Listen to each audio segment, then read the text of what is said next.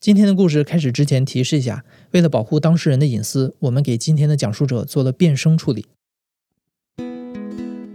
你好，欢迎收听故事 FM，我是艾哲，一个收集故事的人。在这里，我们用你的声音讲述你的故事。每周一、三、五，咱们不见不散。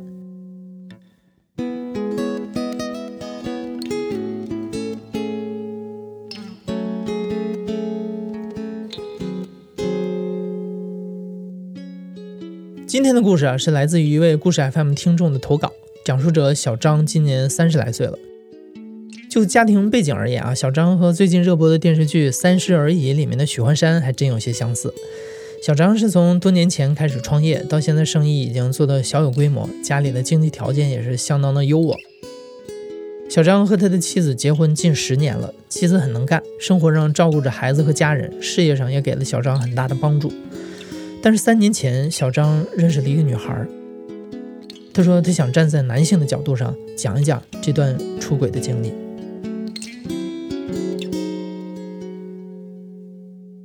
我认识他的时候，当时我跟我妻子已是已经结婚了五年吧。我是跟他高中的时候认识的，然后呃毕业没多久咱们就结婚了，然后。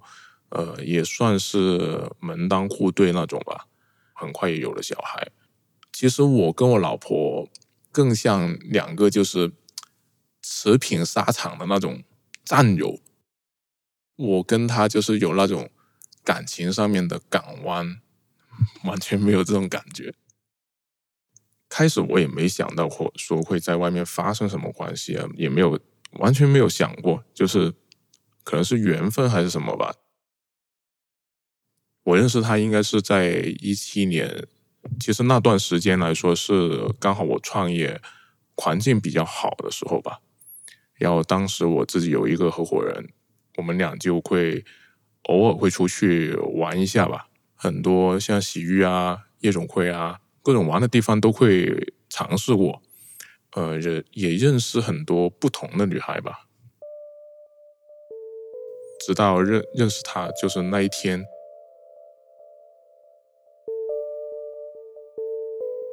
四月份，然后当时还经常下雨，就是在酒店里面第一次认识他，刚好是潮湿的天气嘛。我进了这个房间，我发现地面很湿，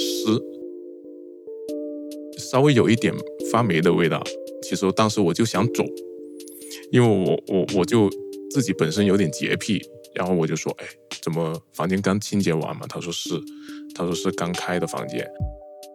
然后他自己就从卫生间里面拿的布出来，然后拿了其中一条毛巾，然后就开始擦地，然后没有一阵子就把地全擦干了。我觉得人家都已经这样子了，然后我就还是留下来吧。一般进去房间，然后大家就会扫视一下对方吧，然后经常就是会问他就会问，觉得可以吗？然后如果没问题，然后就大家觉得 OK，然后就进去房间。他是长头发，然后染了一个，当时他是染了一个粉红色的头发，长得不是特别白，但瓜子脸吧，然后比较清瘦，其实呃是我自己能接受的那种类型。然后他就会先把钱支付了嘛。对，然后就开始，呃，正常流程呗，然后，呃，洗澡啊什么的，对，然后通常就会说，呃，过程里面你就会问他叫什么名字啊，他说他叫欧阳，就是觉得他有点温柔吧，然后而且爱干净。后来没隔了多久，可能一周左右吧，我又找了他一次，这一次聊的比较多。他就告诉我，他为什么出来做这个工作，就是说她之前跟她男朋友在深圳经营一个足球的生意，后面才经营了一年，然后就呃经营不下去了，然后加上前面投入的钱，然后一共亏了大概一百万，然后后面就还不上嘛，然后她男朋友就跑了。跑了以后就剩下他一个人，然后他天天被各种就是贷款公司电话催，实在没办法了，所以就跟他一个姐妹就问他有什么工作去介绍，然后刚开始介绍了他去夜总会。之前也碰到过其他做外围的女生嘛，一开始都是想呃先赚赚钱看看，然后做了一段时间以后，其实百分之九十是不能抽身的，赚过这个钱以后，基本上都不会回头。他不跟他们不一样，因为他是的确有这种经历，他是生活所迫，没办法，所以才会踏入这个。跟其他女生就是纯粹的那种欲望、金钱的欲望驱动不一样。其实每次他说到他的一些经历，还是各种他自己的生活方式吧，我就觉得每次说完，我更对他的兴趣就更深。因为我我妈妈本身就是呃国家单位的，对，然后我爸是做生意的，所以说呃中上水平吧。家庭的环境、教育条件也比较好，所以很就从读书阶段一直很多东西都是家里安排好的。而且他还跟我说过一些他自己以前的经历，听了这个，然后我就觉得好像他好就是比较多故事吧，然后就开始对我产生一些好奇。后面我会经常去找他，然后他偶尔在微信里面跟我说：“幸好，呃，你过来，然后不然的话，就是今天可能就没其他客人了，就是这样。”然后我就觉得我对于他来说特别重要，那时候我就觉得，所以可能我自己多少也抱着这种，就是他是这里面比较特别的一个，或者说我有这个能力，可能自己的那种同情心也好，或者说，呃。控制欲、征服欲也好吧，就觉得我会可以给他更好的，因为他过去我可能觉得，呃，他经历的这些东西，我会想帮助他。对，然后有一次他从别的城市回来，刚好我妻子她出差了。刚好那天又跟我别的哥们在酒吧里面喝酒，没管我其他哥们，我就走了。第二天起来，我们吃完中午饭，我就说下午送你回家吧。然后他当时还有一点失望。我去到他家楼下，然后我说呃，OK，那那你上去吧。然后这件事我觉得没怎么，然后他还就亲了我一口，然后他就走了，就有点像。谈恋爱那种，就是第一次送女女生回家那种感觉，对。然后后面就会，呃，除了就是正常的这种交易以外，还会约她去一下周边的，呃，去旅游啊什么的。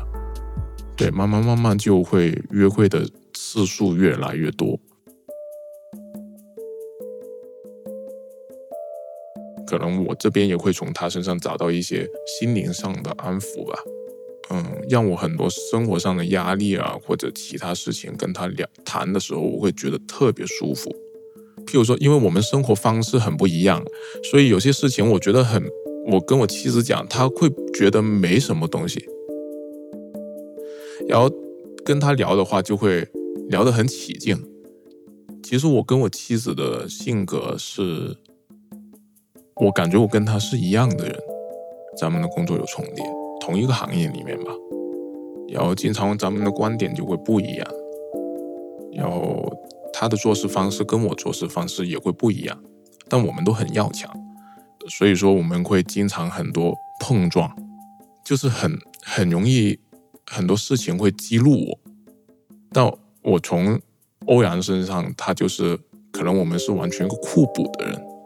你知道吗？我我我给他什么，他会吸收什么，所以我就觉得特别舒服。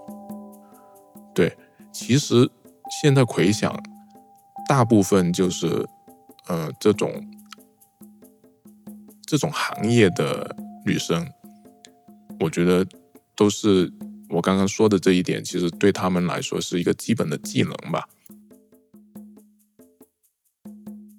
然后接下来就是约了三四次吧，然后往后其实他就不太愿意待在我这个城市了，因为他觉得我这个待在我这个城市赚的钱不够多，然后中间他会经常去香港、去台湾，甚至他们会呃为了赚钱会吃这种特殊的药去推迟自己的生理期，然后就是可以把工作的时间更长。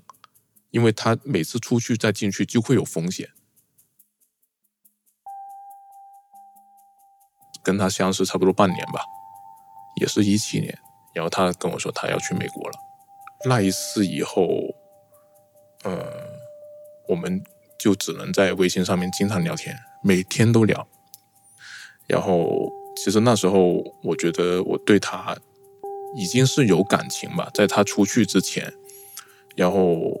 有的时候开玩笑，他说：“呃，我又不是跟你什么关系。”然后我就问他：“那你愿意当我女朋友吗？”他说：“可以啊。”然后从那天开始，其实大家就确定了，就是大家是男女朋友的关系吧。直到那时候为止，其实我也不知道他以往的经历，他也不知道我有妻子。在他去美国之前，我每次约他都是我是给他转钱的，因为当时我这个哥们提醒我，我说他说他问我，我哥们有一次问我，他说你你们之间约会还要给钱吗？我说有给啊，然后我哥们说你必须给，就是他说你如果不给的话，证明你们这种关系已经不是正常的关系，就不是纯粹的客人关系了。他说你千万不要这样子。到了他美国回来以后，也忘记具体是什么一个事情了。然后后面我就说，要不我每个月给你钱，你就不要去上班了。我固定每个月给他零花钱三万块钱，对，然后会经常送礼物给他，我就会知道他就是想最近会关注什么宝宝，对，然后他过去了，我就说你。去挑一个吧，然后喜欢哪一个，到时候给我发视频，然后我都送给他。同样买一样东西送给我太太，就是一个很平淡的，知道吗？但我跟欧阳的话，可能大家的经济条件就相差比较大吧，所以我给他买什么东西，对他来说就是很大的惊喜，送给他就是有很有成就感的那种感觉。我也会经常带他去旅游。我们一八年三月份，然后，呃，我知道他就想看樱花，然后我们就去了日本。去到机场，然后这个航班已经飞了，马上改签呗。然后就后面再想办法，在这边最早的航班就每天只有一班，当时是，然后要到第二天了。然后我自己时间，因为我不可能离家很多天嘛，我。我就想能不能买下午或者说晚上的飞机，然后当时我看到香港有航班，我就马上买了香港的航班，买了下午的，然后我们就马上开车去关口过弯，因为他之前在香港有案底，你知道吗？然后当时候他有问过人，就是如果是我们是只是过境去坐飞机的话，应该是不影响的，对，然后就还是这样子过去，然后。结果还是拦下来了，就我们两个要下车。进猫屋，当时候香港就那边就是叫猫屋，然后我们俩就进去那边，然后就给他那个呃入境的那种呃工作人员去审问嘛，向领导申请了还是不通过，那没办法，然后又把那个机机票取消了，然后我们又又从深圳湾口岸回来，然后。想了想了一下，能不能坐船去机场？结果就是又错过了，知道吗？然后我我连续买了三次机票都没去成。然后他跟我说：“要不我们回家算了吧，待两天。我们回家待两天。”我我我觉得要不不去了。然后我说不行，必须去。然后我就马上又买了第二天很早的机飞机，然后就飞去东京。我自己吧，因为我家里比较传统。就发现跟他在一起，其实很多奇奇怪怪的事情，就有一些平时根本根本日常里面都不会发生的，就是会很多好像上天要阻挠我们那种感觉。我我有这种，我就很强烈这种感觉，我一直都。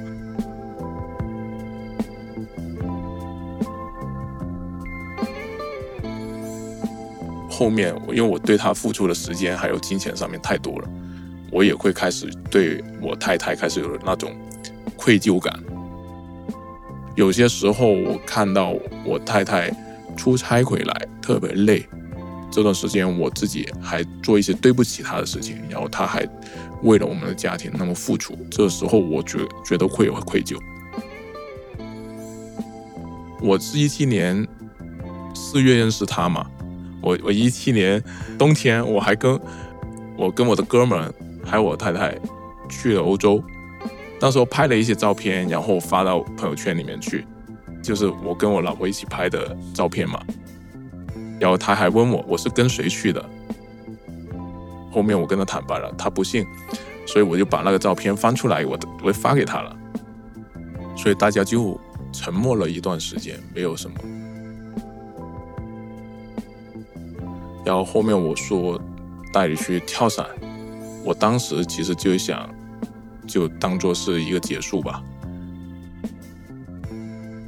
然后不知道怎么样，就是还是每天会有很很强的牵挂，还是停不了，就是每天会联系。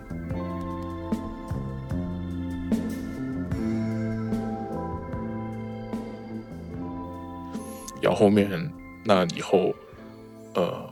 六月份，我们就计划去塞班岛。然后当时我们去到那边，我手机没电了，然后他主动把他的手机把卡换掉让我用，就是闲着。然后我就随手翻了一下他的相册，就让我很惊讶的东西就发现了，就他留着一些他跟他前夫吧。就跟她老公，因为当时她还跟我说她老公跑了嘛，就没找到人。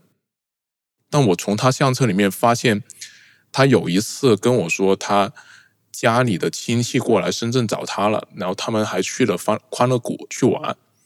然后我就发现那一次的合照里面，竟然有她的老公在里面，还有一些很亲密的照片，你知道吗？我当时看到我自己都懵了。我定在那里，然后我就觉得为什么会这样子？然后就她跟我说，他们她老公还没找到的时候，其实他们一直有联系。然后我就跟我问她，我说你有没有东西是瞒着我的？他说没有，他一开始不承认，他他说我不知道你看到什么，呃，不可能，他一直说不可能，直到我说你自己翻你自己相册吧。点开以后就发现她在福州的照片，就会有有跟她老公的，那我就懂了，我就秒懂了，就是她为什么经常要回福州，就是因为她老公在那，对，所以后面我就很心碎，然后然后我就很应该有半个月没去搭理她吧，然后她后面就每天还是会会找我，然后说。就是有一些就是想款挽留的意思吧。他去塞班之前，他跟我提能不能就是我借他二十万，然后他在福州开一个呃关于足球服的一个生意吧。然后我说只要你愿意，我觉得可以，因为总比你现在每天待在家里好嘛，对吧？而且我觉得也要为他后面的生活，哪怕他离开我了，我觉得他应该能。能就是自己能挣钱，呃，就给他找了一个场地，然后投了二十几万吧。我我就说让他先开一个公司，对，有了稳定的收入以后，看情况允许的时候，我我可以给他给个首付，然后后面他自己去去供。其实这是我自己的当时的打算。我没想到的是，我提完分手以后，第二天他就把在深圳租的房子，他的公司。能退租的就退租，能卖的东西全卖了。所以那时候我就觉得，是不是他跟我在一起还是为了钱？从那时候开始，给我留下这样一个印象。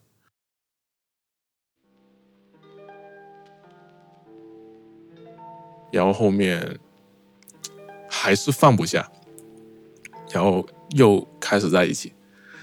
到了一九年，直到有一天，就是我在家里跟他发微信，那天我不知道我太太为什么就是突然间非常关注我，他就问我为什么你一直在坐在房间里面，呃，玩手机。然后他我说没有啊，就是正常的翻朋友圈。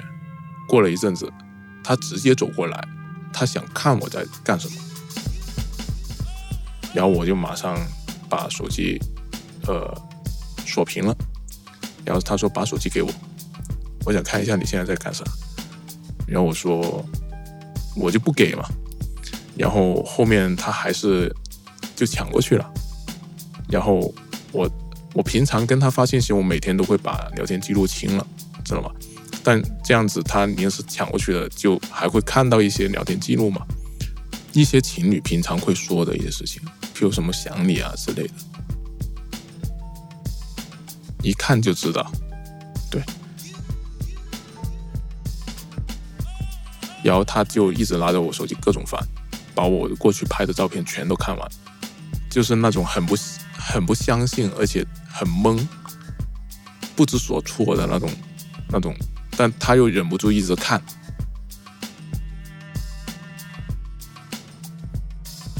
然后第二天，我太太，呃，让我当着他面，然后给他打个电话，对，让我当着他面跟他说分手。然后我就跟他说了，然后过了两三天，他给我发信息，我把所有他的微信各方面我都删了，呃，但他还有个小号，他说要跟我通一次电话，呃。如果我不搭理他，他就要过来找我。那段时间我是也不想，我我是想自己真的死死了一条一条心，我又不想再联系他，我也想逼自己去把他忘了，坚决就是想把这段关系断了。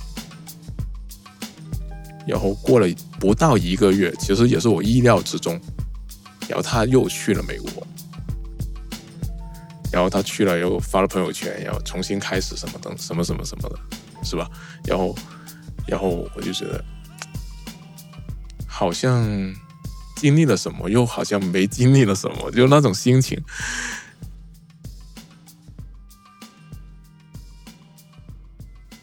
我一直在想，有可能是我自己就真的好奇心太太那个吧，我自己就会。嗯，怎么说？其实我我这个可能跟我自己家庭背景，我觉得也有关系。因为其实我家家族里面也有也有其他亲戚，他也是有婚外情的，就比较传统一个家家庭，就是然后呃，就是。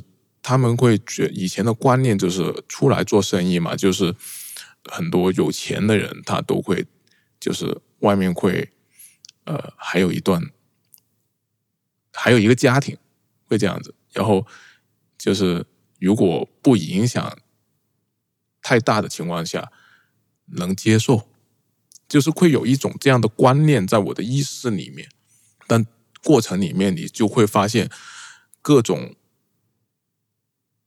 呃，跟自己意料之外的事情，跟欧阳在一起的那个过程，其实还会有很强的那种征服欲，你知道吗？就会很在意我在他面前的表现，然后要表现出来我很有能力，然后很有经济实力，能给到他很多优越的东西，就其实有点病态，我自己想。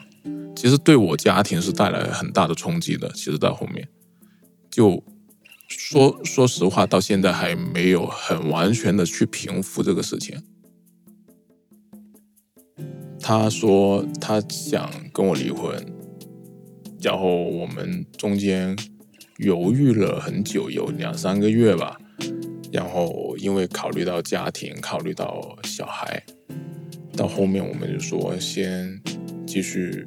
维持生活呗，就不谈这个事情，每天正常这样生活，对，就所以就慢慢在工作里面，呃，在生活里面把这个事情慢慢淡了，因为毕竟我已经完全，真的是完全把这个关系断了，然后也很很投入在工作里面，是，所以他也看得到吧，毕竟一起在一起已经到现在十年了，对，所以他知道。我可能对待这段这段关系，其实，呃，真的就是可能对我来说是一段风景这样子吧，看完就看完了，对。